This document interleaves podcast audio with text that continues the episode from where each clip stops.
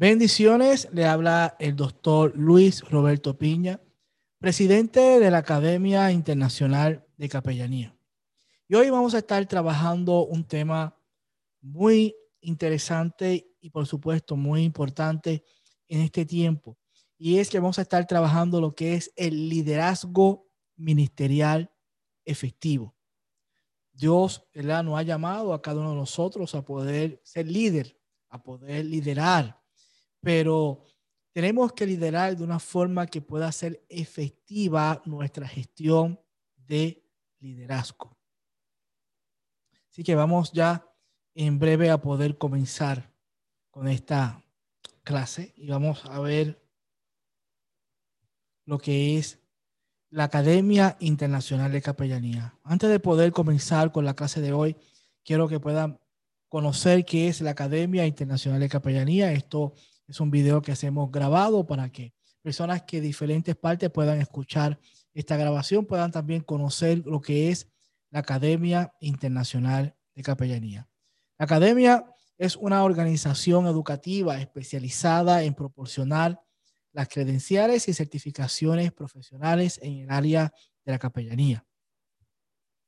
Estamos acreditados por el Departamento de Educación del Estado de la Florida y de esa forma podemos ejercer esa educación y poder emitir los diplomas correspondientes a diferentes tipos de grado que nosotros ofrecemos.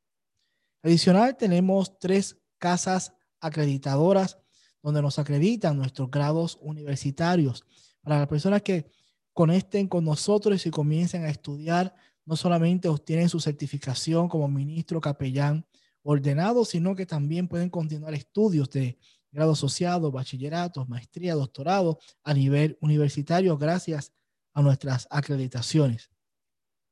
Y aquí están nuestros programas educativos.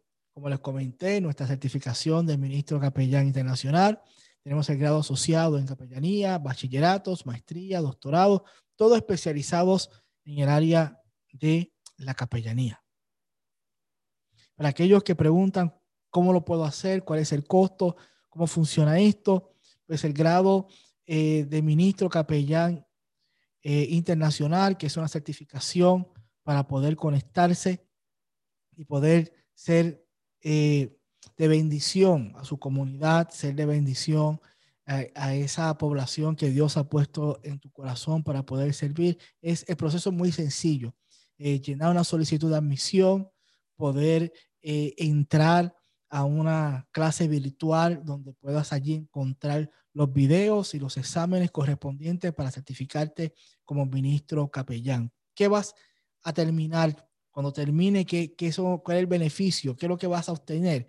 Mira, vas a tener 36 créditos a nivel de grado asociado, a nivel universitario. Vas a recibir tu placa, tu credencial, tus diplomas oficiales de ministro capellán internacional.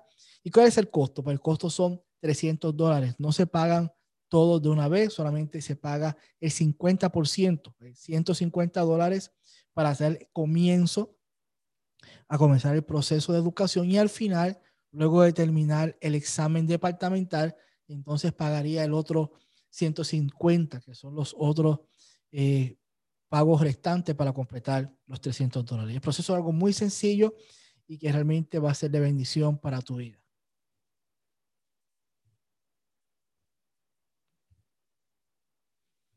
Para todas las personas que se están conectando en este tiempo y que van a estar escuchando también este video, este audio, algo muy importante es que para, para todos los que están registrados en estas clases virtuales van a recibir a través de su correo electrónico, van a recibir este, esta clase, este video de forma eh, limitada, un acceso ilimitado que van a tener y van a poder escuchar esta clase eh, todo el tiempo, ¿verdad? Que lo puedan desear. Pero para aquellos estudiantes que deseen tener la certificación de esta clase, porque necesitan las horas contacto o necesitan la evidencia que están tomando educación continua, pues para eso hay una forma para poder solicitarlo y el costo son 9.99 para que se le pueda enviar a su correo electrónico esa certificación en un modelo de PDF como para que conste que usted tomó esta clase de educación continua. Y ya vamos a dar comienzo a nuestra clase de hoy, que es, eh, vamos a estar trabajando lo que es liderazgo ministerial efectivo. Así que va a ser esto de bendición para cada uno de nosotros. Y quiero que podamos atender mucho a esta introducción que dice, Dios quiere desarrollar en tu vida las responsabilidades que necesita para ser un líder espiritual exitoso. Estás dispuesto a comprometerte a hacer cuanto Dios te pida para cambiar las cosas en tu entorno. Sea un ejemplo que otros sigan. Dios quiere que formes parte del plan para el reino de los cielos. A través de las siete responsabilidades de un líder espiritual, puedes cambiar las cosas en la eternidad. Algo muy importante que nos dice esta introducción es que Dios está buscando líderes espirituales que sean efectivos.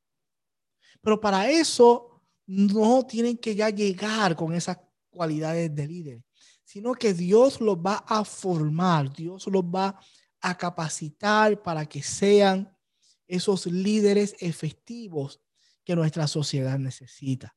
Ahora bien, ¿cómo Dios los va a formar? ¿Cómo Dios va a formar a esos líderes para que sean efectivos en este tiempo? Pues mira, muy sencillo. Hay siete responsabilidades de un líder espiritual. Si nosotros comprendemos esas siete responsabilidades del líder y las las, número uno, las comprendemos. Número dos, las aplicamos primeramente en nuestra vida. Y número tres, comenzamos a enseñarlas, ya estamos ejerciendo ese proceso de liderazgo efectivo. Vamos a verlo. La distancia más corta al liderazgo es el servicio. Josué capítulo 1, versículo del 1 al 2, dice, aconteció después de la muerte de Moisés, siervo de Jehová, que Jehová habló a Josué, hijo de Nun, servidor de Moisés, diciendo, mi siervo Moisés ha muerto. Ahora pues, levántate y pasa este Jordán y todo este pueblo a la tierra que yo les doy a los hijos de Israel. Un punto muy importante sobre esta corta definición que queremos trabajar de liderazgo es que el liderazgo es servicio, el liderazgo es poder servir, no es otra cosa, no es otra cosa. Vemos a través de toda la Biblia, vemos a través de todo lo que enseña la palabra de Dios, que todas las personas que Dios ha llamado a poder liderar, todas las personas que Dios ha llamado a poder ser de bendición para alguna generación, sin duda ha sido a través del servicio.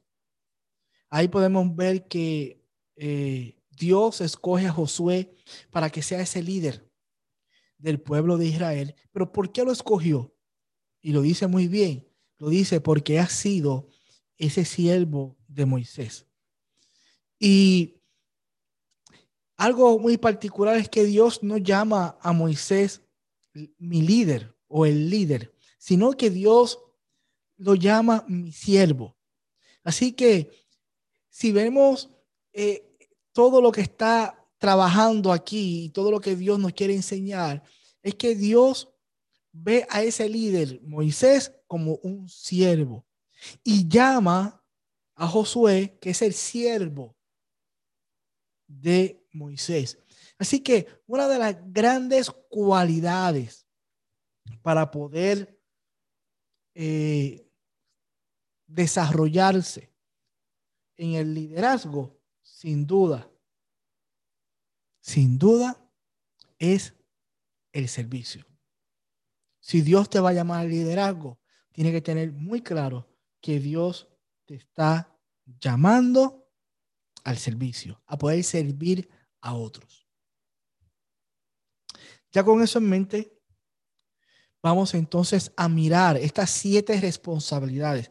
Y quizá ustedes uno puede pensar, pero Dios me está llamando al liderazgo, Dios me está llamando a liderar, pero es que yo nunca he sido líder, yo quizás tengo algunos temores, quizás tengo algunas timidez, quizás hay algunas cosas que todavía tengo que mejorar, pero escuche bien, en estas siete responsabilidades de un líder espiritual efectivo, ¿qué es lo que Dios quiere que tú puedas entender, puedas comprenderlo, puedas aplicarlo y puedas enseñarlo? Si haces esas tres cosas, las comprende, las aplica y las enseña, con esas tres cosas ya te estás convirtiendo en un líder ministerial efectivo. Ahora bien, tienes que hacer esos siete puntos. Si te sale de esos siete puntos, ya entonces no estás desarrollando ese liderazgo ministerial efectivo. Vamos a verlo. No lo voy a leer ahora porque vamos a ir uno por uno. Número uno. Ayudar a los demás a conocer al eterno Dios. Tu primera responsabilidad como líder cristiano es ayudar a los demás para que conozcan a Dios. Lo que está en juego es la eternidad, vida o muerte. Los líderes cristianos tenemos una responsabilidad con los que no conocen a Cristo. ¿Estás seguro de que todos aquellos a quienes tú guías son creyentes? Dios está dando una oportunidad para que seas el conducto, el mensajero, el ejemplo, que ellos observen para ver cómo es Él. Si la gente se siente atraída hacia las cualidades que ve en ti, es más probable que se sientan atraídas hacia Dios. ¿Qué nos quiere decir esto? Que la primera responsabilidad que nosotros tenemos que tener como líderes ministeriales, número uno, es ayudar a que la gente conozca a Dios. No dice enseñar. No dice eh, hablar. Dice ayudar. Claro que tenemos que enseñar. Claro que tenemos que hablar. No lo podemos hacer de forma, De otras cosas. Bueno, hoy día se puede hacer de todo. Pero la intención es ayudar a la gente a que conozca a Dios. Y usted me dirá, a conocer a Dios. Me parece que todo el mundo conoce a Dios. Y más los que vivimos en esta área del occidente, que, que si tú hay una encuesta, ¿no? Y hace una encuesta y todo el mundo es cristiano. El 80% de la población es cristiana. Y conocer a Dios. Mira, hace algunos años yo tuve una experiencia muy importante y es que los capellanes de acá del condado de Miami nos montamos en las patrullas con los policías para poder patrullar por toda eh, la comunidad y cuando había algún tipo de intervención, eh, poder dar soporte a las personas que se estaban interviniendo. A mí me tocó, en un día me tocó dos. Así que fue algo, yo, yo pensaba que no iba a pasar nada y pasó, pasaron cosas. Pero algo de, independientemente de lo que haya pasado en la comunidad y las intervenciones que tuvimos que hacer, algo que que me impactó es que el policía que estaba allí en la patrulla, que yo estaba con él en ese día, no conocía a Dios. Un hombre quizás de algunos 45, 48 años, eh, padre de familia, policía, un oficial respetado, no conocía a Dios. Es más, no conocía el Salmo 23. Y yo sé que a todos los que están aquí, yo les puedo decir, dime el Salmo 23 de memoria. Yo sé que todos me lo van a decir. Ese policía no conocía el Salmo 23. No conocía a Dios.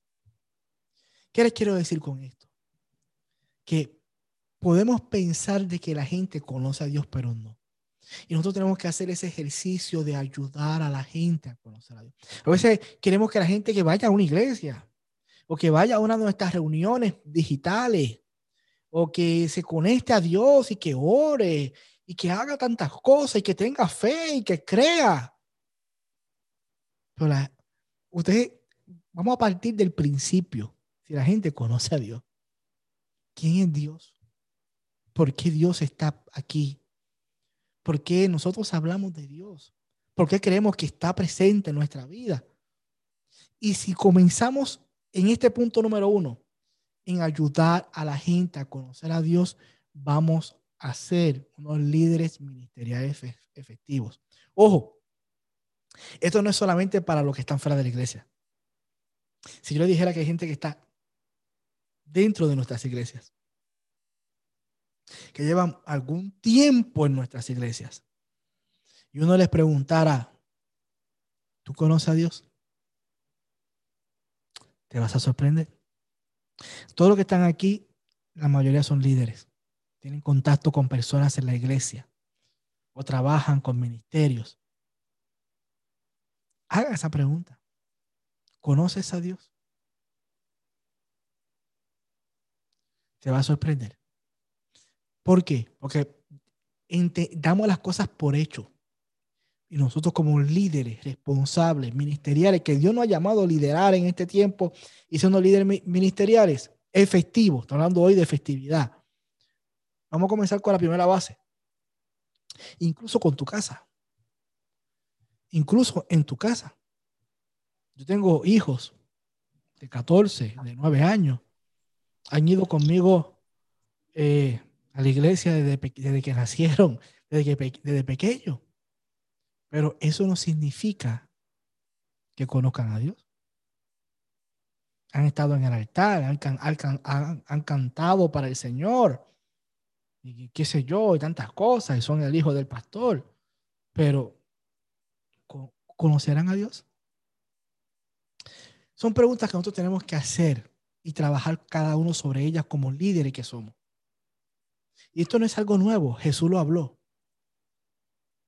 Jesús reunió a sus discípulos después de estar algún tiempo con ellos y les preguntó, ¿qué dice la gente quién yo soy?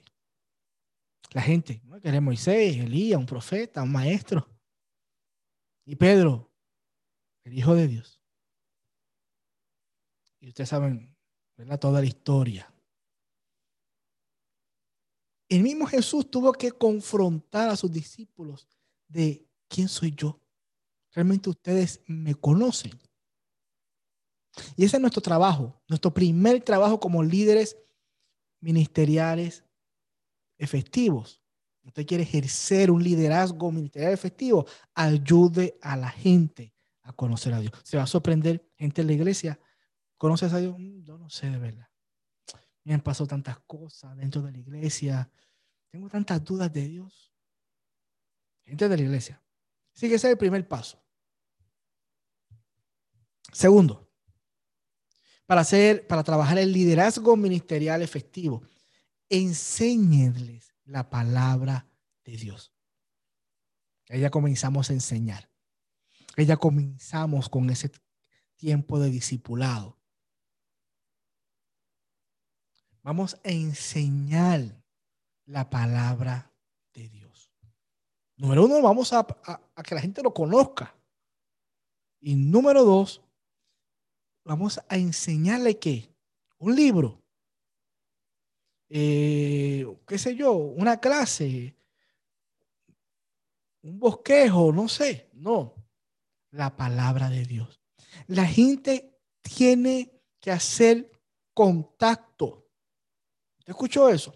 La gente tiene que hacer contacto con la palabra de Dios. La gente tiene que tener la palabra de Dios. Sea como sea, yo no estoy con problema. Sea si la quieren en libro, si la quieren en digital, como sea. Yo, yo, no, yo no entro en ese rollo. Yo no entro. Ahora, lo importante es que la tenga. Lo importante es que la lea. Y usted tiene que ayudar y enseñarle a la gente la palabra de Dios. Hoy es muy fácil. Oye, es muy sencillo. Hay aplicaciones donde de la Biblia para poder tenerla en nuestros, en nuestros teléfonos, donde esas aplicaciones tienen formas de lectura devocional. Y esa lectura devocional usted puede compartirlas con otros y luego que termines una lectura puedes escribir comentarios y tú puedes ver los comentarios tuyos, los comentarios de las otras personas y se crea una dinámica muy bonita. Eso es enseñar la palabra de Dios. No es que tenemos que ahora que, eh, es que no tengo tiempo, pastor, no tengo tiempo para eh, enseñar la palabra de Dios. Eh, tengo que tengo que conectarme por Zoom o tengo que, que invitarlos a mi casa y hacer una reunión de estudio bíblico. Las cosas se han hecho más sencillas hoy. Como les comenté, hay unas aplicaciones de, de lecturas.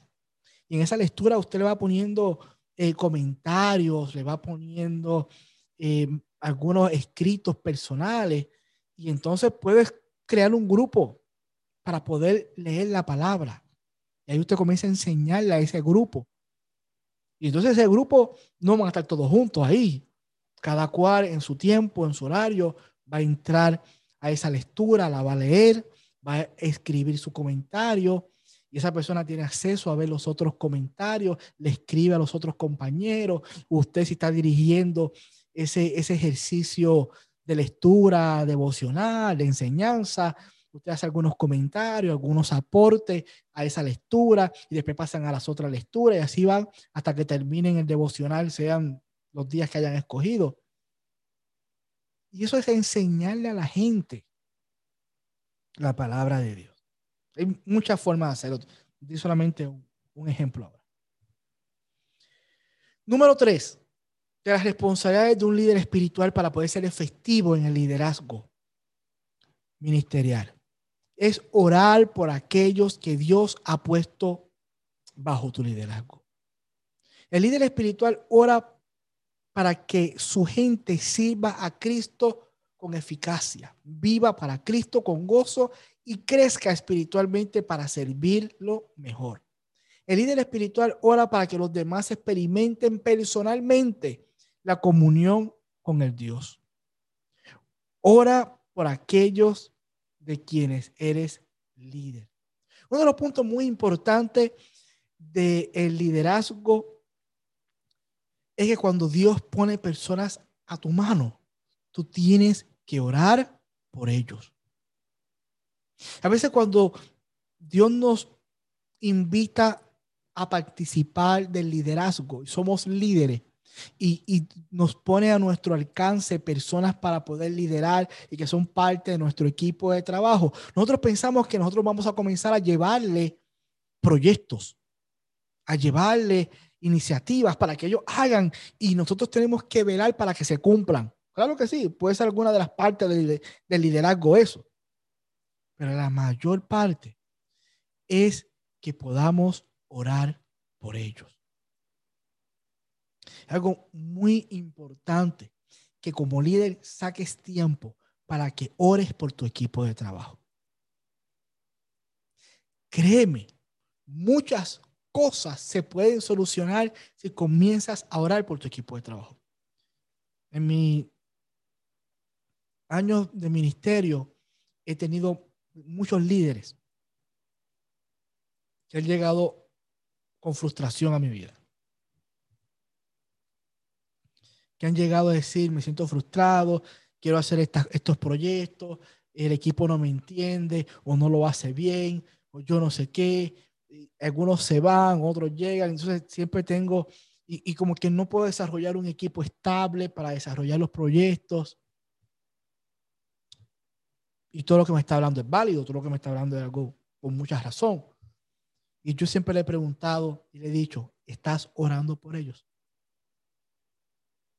¿Cómo que estamos orando? Sí, estamos orando por, los proyectos, por las cosas que Dios está poniendo en nuestras manos, para que Dios abra puertas, etcétera. No, no, no, no. Estás orando por tu equipo de trabajo.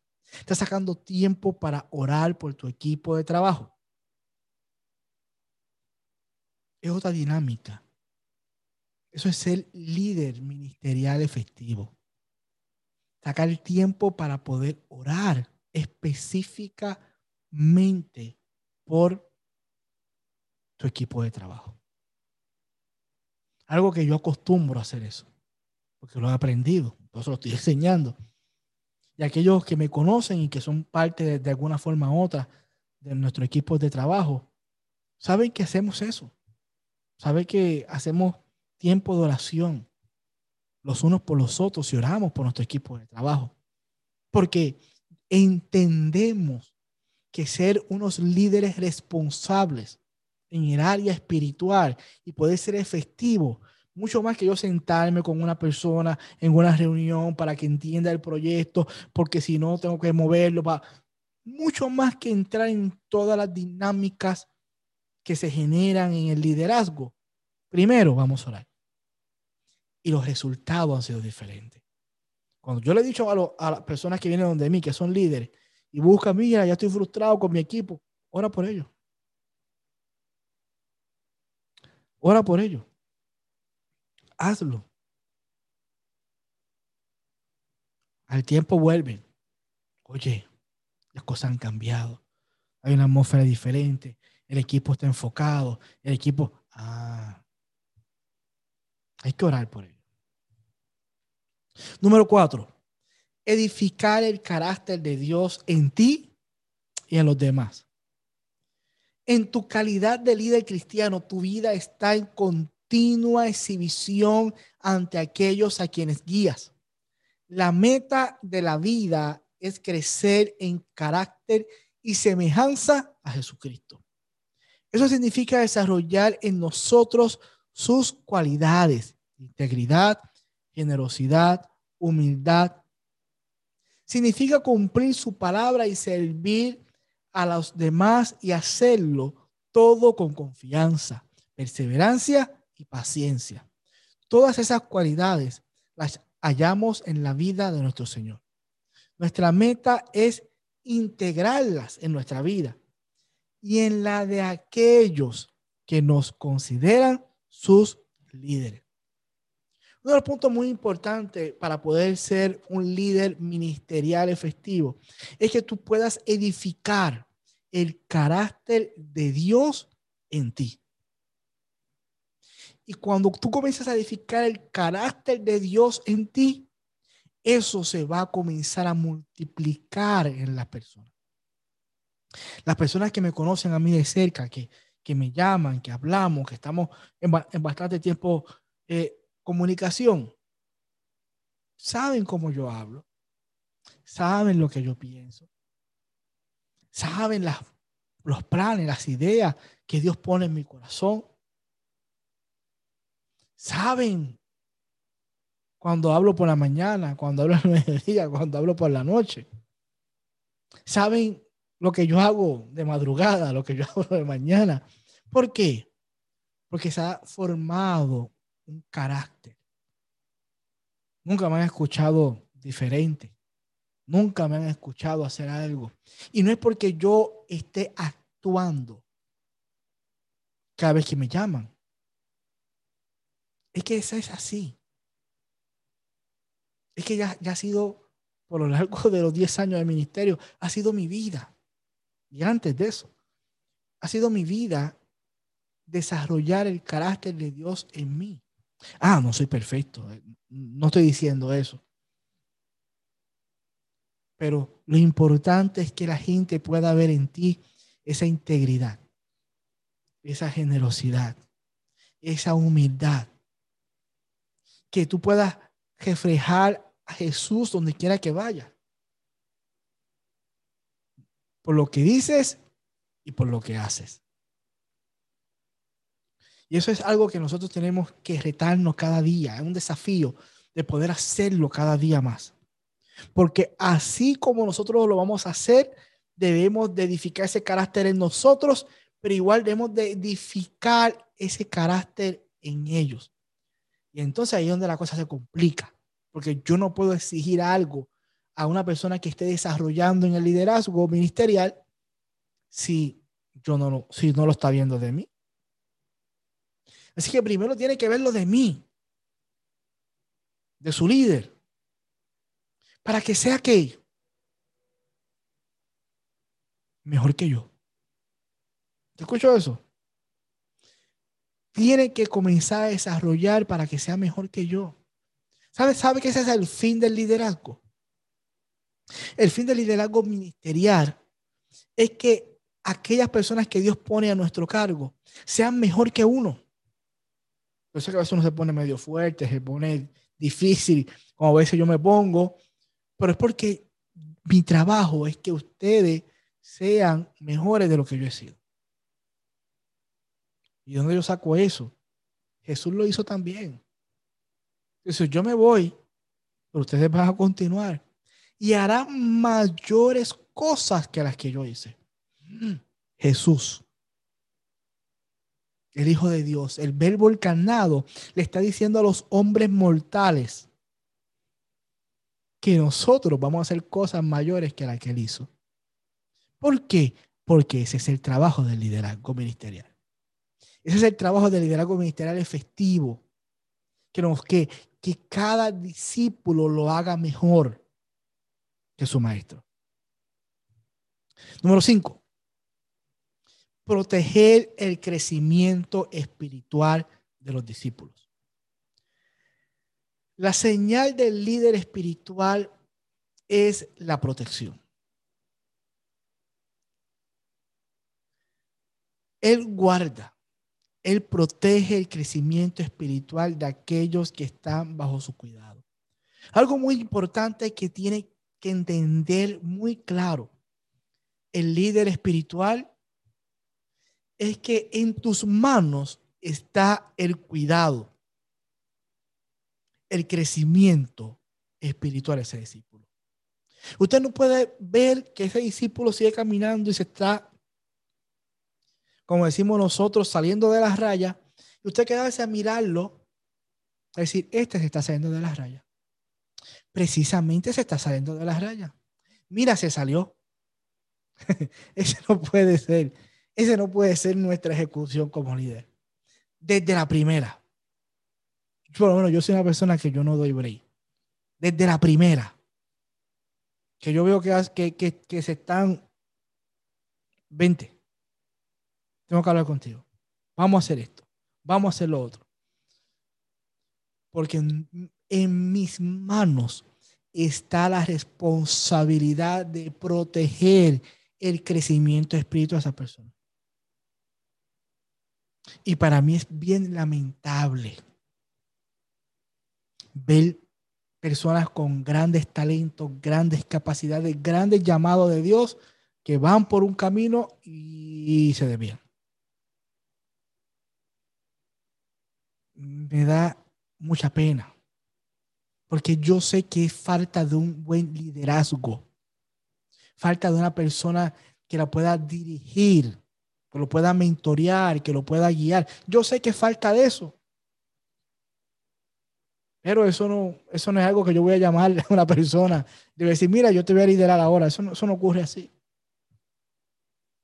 Eso ocurre a través de las relaciones, a través de, de, de poder crear ese tiempo de calidad uno va creando esa unión con las personas, las personas comienzan a, confiar en ti, a creer en ti, y tú comienzas a convertirte en una persona de influencia en esas personas para que entonces tú puedas comenzar a dirigirlos y cuidar. Y eso es lo que debemos de hacer. Cuidar ese crecimiento espiritual. Y yo le voy a decir algo de, de primera, no esperes. Usted es líder está viendo unas irregularidades, sean las que sean, llame a la persona, ayúdelo. No es llamarlo para rendir cuentas. Eso no es lo que estoy hablando. Es que estoy llamándolo para poder ayudarlo. Es para poder decirme, ¿sabes qué? Vamos a orar. Mira, ¿sabes qué? Vamos a hacer esto juntos. Oye, quiero que me ayudes en esto otro. Quiero que hagas esto conmigo quiero que haga aquello lo otro y mantienes a la gente en el camino. Esto no se trata de, llamar a las personas a cuenta. No estoy hablando de eso. Estoy hablando de que podamos cuidar ese crecimiento espiritual de la persona. Número seis, enviarlos para que cumplan el propósito de Dios. Definitivamente.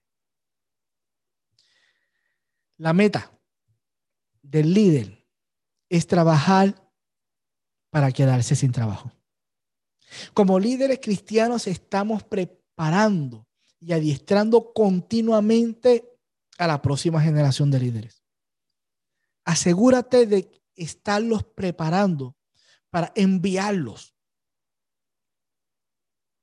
ni administrándolos totalmente, ni controlando sus movimientos. ¿Qué quiere decir esto? Que nuestro trabajo en el liderazgo ministerial es darle las capacitaciones, el adiestramiento, el carácter, el conocimiento necesario para que ellos puedan conectarse con su propósito y diseño en Dios y yo como líder pueda enviarlos. Mi trabajo como líder no es tener siempre un equipo de trabajo. Mi trabajo como líder no es que ese equipo de trabajo que yo tengo sea siempre el mismo y esté 10 años con el mismo equipo de trabajo. Yo llevo 10 años en el campo ministerial. Y mi equipo de trabajo que tengo hoy no es el mismo que tuve cuando comencé o cuando estaba a mitad o estaba... Y el que tengo hoy ya caducó. el que tengo hoy ya caducó. Ya, ya están, ya, ya pasaron. Ya, es más, ya están fuera de tiempo. Ya, ya, ya se están quemando en la olla. Tengo que sacarlo porque hay otro equipo más que está esperando. Y ese es el trabajo del liderazgo ministerial efectivo. Que yo tengo que trabajar para quedarme sin trabajo. Mi trabajo es enviarlos a que cumplan su propósito. No es para que estén siempre en mi equipo de trabajo para que sirvan a mí, o a mi visión, o a mi proyecto, o a mis asuntos. Eso no es mi trabajo como líder ministerial efectivo es darle las herramientas necesarias, pero número uno, conectarlo con su propósito, no con el mío, con el de ellos. Y, y ayudarlos a que ellos puedan conectarse a ese propósito y puedan seguir hacia adelante. Y algún día saldrán de mi equipo de trabajo y llegarán otros en esa misma condición de principio, donde yo le comenzaré a dar ese desarrollo y volver a enviarlo. Y eso se trata. De eso se trata el liderazgo. En todas las partes, yo sé que hoy está hablando de liderazgo ministerial, pero en todas las partes, si yo soy un liderazgo empresarial, yo no hago nada con tener tanta gente a mi lado. Yo tengo que convertirlos en gerentes en supervisores, yo tengo que expandir el negocio y abrir otras oficinas, sucursales, capítulos, no sé, abrir otras cosas más, seguir, eh, porque ¿qué hago yo con tanta gente ya que me conoce, que, que conoce mis capacidades, conoce lo que yo hago teniéndolos todo ahí, todos juntos en la oficina? No, que salgan. Y reclutamos gente nueva y ya toda esta gente ya están en sus oficinas, ya son supervisores, ya son gerentes y así sucesivamente. Y lo mismo pasa en el campo ministerial, en el campo eh, eh, del ministerio. Dios pone personas en nuestra vida, pero es para que nosotros las, desarrollemos en su propósito y ellos puedan emprender su propósito y conectarse con su propósito. Y ahí es cuando nosotros somos realmente unos líderes efectivos. Número siete, para terminar. Ser un modelo de compromiso. Nadie te puede llevar espiritualmente más allá de donde tú mismo estás. Te sugiero que te comprometas con los cinco propósitos de Dios para tu vida. ¿Qué quiere decir eso? Que tú no puedes llevar a un equipo a donde, a donde usted nunca ha ido. Por eso es que el líder siempre tiene que estar un paso al frente. Yo no puedo estar en el mismo círculo que mi equipo de trabajo. Yo no puedo estar en, el, mismo lamento, en el mismo conocimiento que mi equipo de trabajo, porque no vamos a quedar todos allí. Yo tengo que ser un modelo de compromiso, un modelo que los pueda ayudar a avanzar. Así que yo siempre voy a estar un paso adelante de mi equipo de trabajo. Y cuando mi equipo de trabajo se esfuerce para llegar a donde yo estoy, se han dado cuenta que ya yo di un paso más. Y ellos se tienen que esforzar entonces a poder llegar a donde yo estoy y se dieron cuenta que yo estoy ya un paso más. De eso se trata el liderazgo. ¿Y cómo lo vamos a hacer? Número uno, comprométete a conocerlo y amarlo a él. Adoración. Tú tienes que saber y entender muy bien lo que es los, el tiempo de adoración a Dios. Esto no se trata solamente de cantar en nuestras congregaciones. No, no. Cómo yo adoro, cómo es mi vida de adoración, de que me levanto hasta que me acuesto. ¿Sabe? Eso es una forma de avance. Porque hay personas que están en un, en, un, mismo círculo y todos se quedan ahí con el problema, la situación. Pero un, paso de, avance es vivir una vida de adoración. Entonces la gente vio que te despegaste. Ah, pues, yo tengo que moverme allá. Y ahí cuando ellos se mueven allá, ya tú te despegaste al otro paso. Comprométete a aprender a amar a los demás en comunión, compañerismo. Tiene que crear una cultura ministerial, una cultura organizacional, donde trabajemos el compañerismo. Aquí nadie es individual, aquí nadie, donde podamos unirnos y comprender hacia dónde vamos.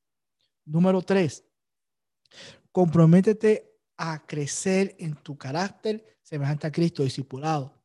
Usted tiene que tener la habilidad, el compromiso, está hablando hoy del compromiso, de cada día más desarrollarte, de cada día más capacitarte, de cada día más discipularte. Por eso es que yo estoy comentando que cuando mi equipo de trabajo se esfuerza a llegar donde yo estoy, ya yo doy un paso más. Ya yo, ya yo cuando yo, ellos llegan allí, ya yo no estoy allí. Dicen, adiós, pero es que aquí estaba, no, no, ya yo no estoy ahí, estoy acá. Así que vengan para acá. Cuando yo llegue, ya, ya me voy para el otro. ¿Por qué? Porque tenemos que mantenernos discipulándonos. Leyendo la palabra, tomando adiestramiento, tomando cursos, haciendo esto, haciendo lo otro. A veces la gente me pregunta, oye, pero ¿dónde tú sacaste eso? Ah. Ah. Ya cuando la gente piensa que ya me, ya, ya me agarró, no, no estoy allí. Dice, pero ven acá, ¿dónde tú estás? Tú estás por acá ahora. y ¿Cómo, es que tú sacaste esa información? Em, explícame, enséñame. Ah. De eso se trata. De eso se trata el liderazgo. De que yo, yo te pueda llevar a avanzar, pero yo tengo que avanzar. Y yo tengo que ser ese modelo, ese ejemplo de compromiso. Número cuatro, comprométete a ser un servidor en la vida disponta a servir a los demás desinteresadamente. La gente tiene que ver en ti que tú realmente sirves, que realmente lo haces desinteresadamente, que no hay nada detrás del asunto, que lo haces porque eh, es tu llamado. Es lo que Dios ha puesto en tu vida, te apasiona servir a la gente. Y eso ellos lo van a aprender y lo van a seguir. Ese es el punto número siete que estamos discutiendo hoy, ser un modelo de compromiso. Hoy día hace falta modelaje. La gente tiene eh, una falta de, modelaje increíble. Y nosotros en el liderazgo ministerial efectivo tenemos que ser un modelo. No, no hay otra. Número cinco, comprométete a compartir las buenas nuevas, el Evangelio. Es un compromiso que nosotros tenemos que tener todos los días que nosotros podamos hablar del Evangelio, de las buenas nuevas. ¿Cuándo se habla del Evangelio? Cuando me toca predicar, cuando me toca matar una reflexión, hacer algo en la iglesia, en mi lugar de trabajo, o por Zoom, en nuestras reuniones de ministerio. No. Comprométete a compartir las buenas nuevas en cada momento, a cada hora. Que tu equipo de trabajo vea cómo lo haces cómo lo haces. Y ellos crean también esa disciplina de compromiso de poder evangelizar. A veces uno piensa que solamente se hace en la iglesia, en las reuniones. En una ocasión yo estaba reunido eh, con un grupo de pastores. Estamos desayunando. Y viene la persona que, la joven que viene a la mesa a tomar las órdenes de lo que vamos a desayunar y todo el mundo le dio las órdenes. Todo lo que estamos allí, todos éramos pastores. Y allí todos le dimos la orden a la muchacha. Y uno de ellos viene y le dice, ya tomaste todas las órdenes. vaya, llévalo y vuelve, tengo que decirte algo. La joven fue allá, llevó las órdenes y volvió.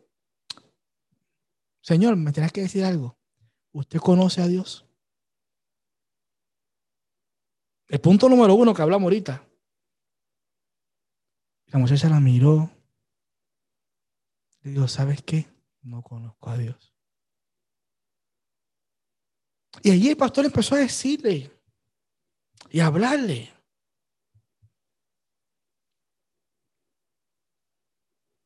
En todo momento tenemos la oportunidad de hablar de las buenas nuevas de Dios. Quizás estamos con tantas personas a nuestro alrededor, con tantas personas en nuestro trabajo, en nuestras cosas, en nuestras rutinas diarias, y tenemos personas a nuestro lado que hablan con nosotros. Nos preguntan cómo está el día, cómo están las cosas, buenos días, buenas tardes. Y a veces como que, como que quieren establecer una conversación con, con nosotros. A veces nosotros le seguimos la corriente, sí, buenas tardes, todo bien, y sí, está lloviendo hoy, pero... Ah. Y esa fue una gran oportunidad que Dios nos puso ahí en la mano. Para decir, ¿sabes qué? Te quiero hacer una pregunta. ¿Tú conoces a Dios? ¿Qué tú piensas de Dios? Quiero decirte que yo le sirvo al Señor. Quiero decirte que eh, he pasado por situaciones difíciles como todo, pero mi confianza en el Señor me ha ayudado a superarlas. ¿Qué te parece a ti eso? Entrar en una conversación. No, no se trata de porque voy a predicarle ahora eh, eh, el Evangelio.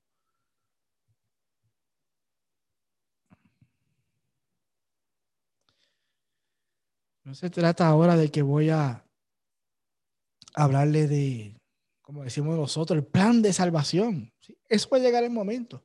Pero lo importante es crear esa, esa conversación del Evangelio, de poder hablar. Que eso es algo muy, muy importante. Por ahí Pedro nos está preguntando sobre punto 7, por favor. Sí, el punto 7 que estamos hablando ahora, que es eh, ser un modelo de compromiso. No sé si están viendo la pantalla ahí. La pantalla se está viendo ahí, donde dice ser un modelo de compromiso. Es el punto 7 que estamos discutiendo ahora.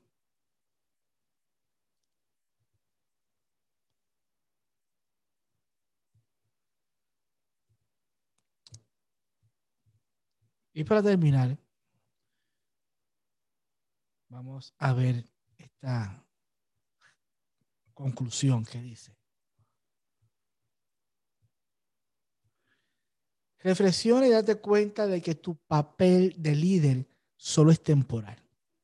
No va a durar para siempre, así que lo tienes que aprovechar al máximo ahora. Nunca es demasiado tarde para comenzar a ser un líder espiritual exitoso. ¿Qué quiere decir esto? A veces nosotros como líderes pensamos que tenemos todo el tiempo del mundo, pero no es así.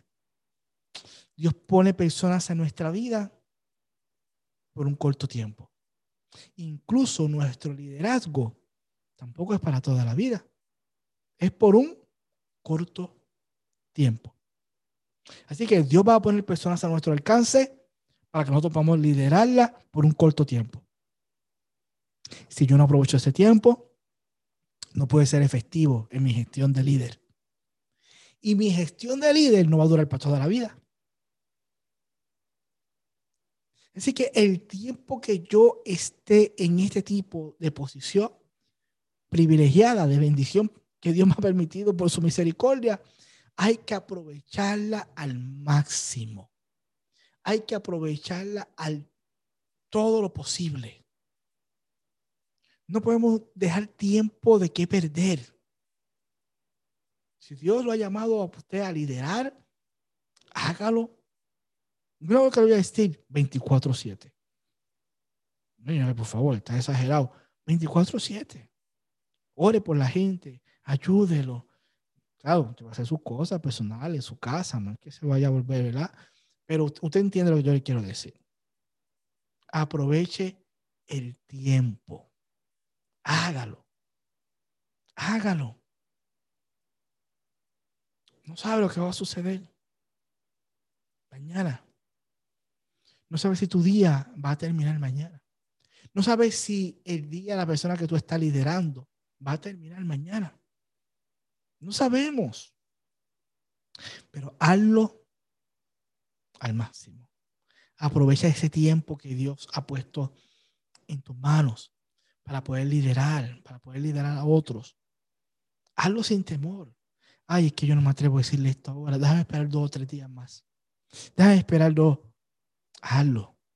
Si Dios lo ha puesto en tu corazón, hazlo. No tengas duda. No tengas duda. Porque ese es tu trabajo como líder. Aprovecha el tiempo al máximo.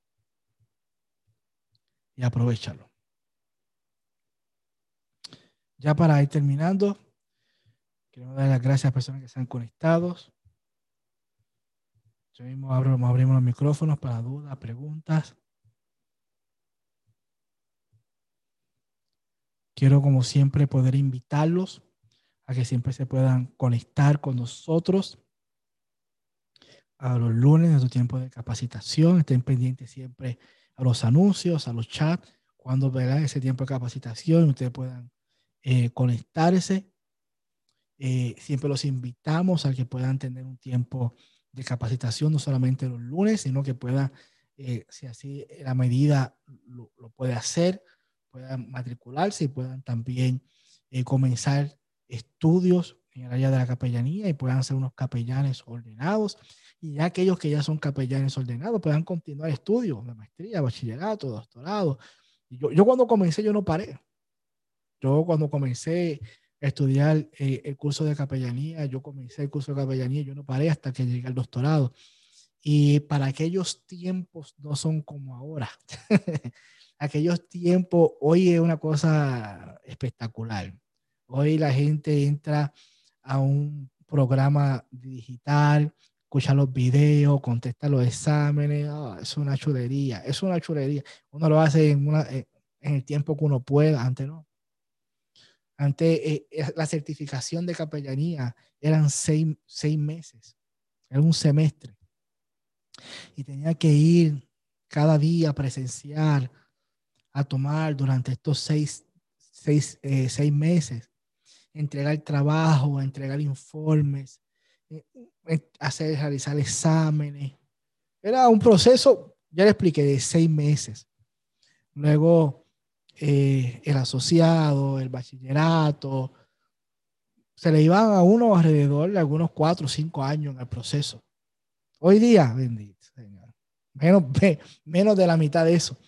Así que las cosas han cambiado definitivamente. Ah, y también los precios. Lo que yo pagaba antes, yo, eh, lo que se paga ahora es algo ridículo.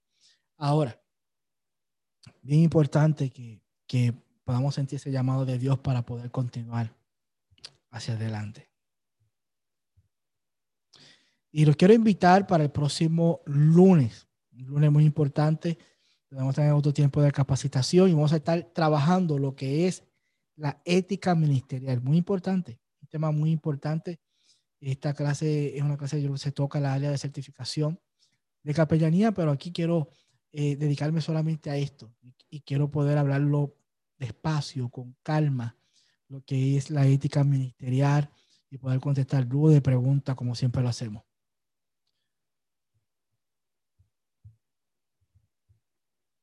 Así que ya estamos casi ya por terminar. ¿Qué les vamos a pedir? Que les vamos a pedir entonces que pueda ir a nuestras páginas, a las redes sociales y pueda eh, comentar cómo te, cómo te fue, cómo, cómo fue tu experiencia en esta clase de hoy y que nos puedas escribir nuevos temas, nuevas sugerencias y, y nosotros desarrollar esas, esos nuevos temas para poder traerlo acá eh, los lunes de capacitación. Eh, quiero entonces eh, detener aquí la grabación para ver si entonces contestar eh, algunas dudas, preguntas que ustedes puedan tener. Vamos a detener la grabación.